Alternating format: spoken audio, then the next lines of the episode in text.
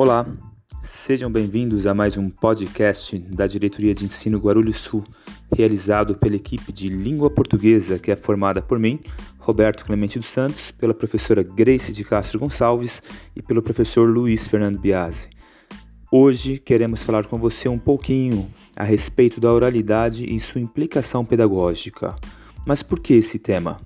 Primeiramente, queremos deixar claro que é um subtítulo do livro Aula de Português Encontro e Interação, de Antunes, do ano de 2003.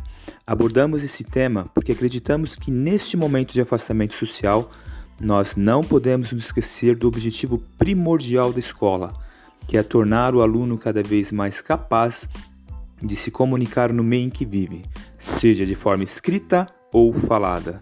Sendo assim, convido vocês a caminharem comigo neste percurso de descoberta. Para início de conversa, é importante apresentarmos, mesmo que brevemente, a definição de linguagem. Para mim, isso é muito importante, pois temos outros meios de nos comunicarmos além da perspectiva linguística, como, por exemplo, imagens e gestos. Mas me apego à palavra, que é um elemento representativo. É um meio sistemático de comunicar ideias ou sentimentos através de signos e, consequentemente, responsável pela construção de sentidos e significados seja ela escrita ou falada.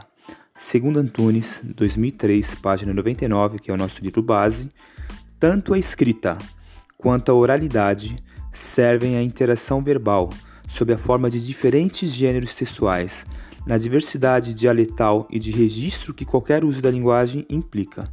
Assim, não tem sentido a ideia de uma fala apenas como lugar da espontaneidade, do relaxamento, da falta de planejamento e até do descuido em relação às normas da língua padrão. Nem por outro lado, a ideia de uma escrita uniforme, invariável, formal e correta em qualquer circunstância. Por que este tema é importante? Este tema é importante pelos motivos que enumeraremos a seguir.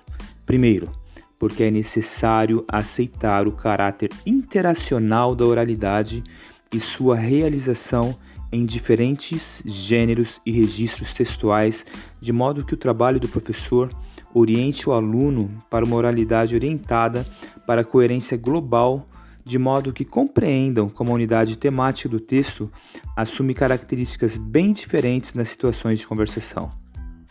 Segundo motivo, porque há uma oralidade orientada para a articulação entre os diversos tópicos ou subtópicos da interação. Ou seja, os textos orais não dispensam os recursos de encadeamento dos tópicos pelo fato de serem orais. Terceiro motivo, porque deve existir uma oralidade orientada para a variedade de tipos e de gêneros de discursos orais. Não há nada mais equivocado do que supor homogeneidade para a fala. Quarto motivo: deve haver uma fala orientada para facilitar o convívio social, ou seja, o ato de tornar comum. A comunicação tem que estar sempre presente.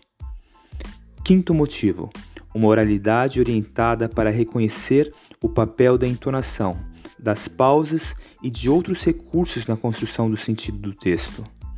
Sexto motivo: é necessário o trabalho com moralidade que inclua momentos de apreciação das realizações estéticas próprias da literatura improvisada, dos cantadores e repentistas. Sétimo motivo, e não menos importante, é o trabalho para moralidade orientada para desenvolver a habilidade de escutar com atenção e respeito os mais diferentes tipos de interlocutores. Sendo assim, creio que seja importante nós encerrarmos esse nosso bate-papo breve com uma única afirmativa. Todas as implicações pedagógicas supõem conteúdos, o que significa dizer que esses saberes devem ser discutidos com os alunos com apoio de textos e reflexões consistentes. Espero ter aberto um espaço para reflexão. Ficamos por aqui, deixando aberto para outras conversas que virão posteriormente. Grande abraço e até logo.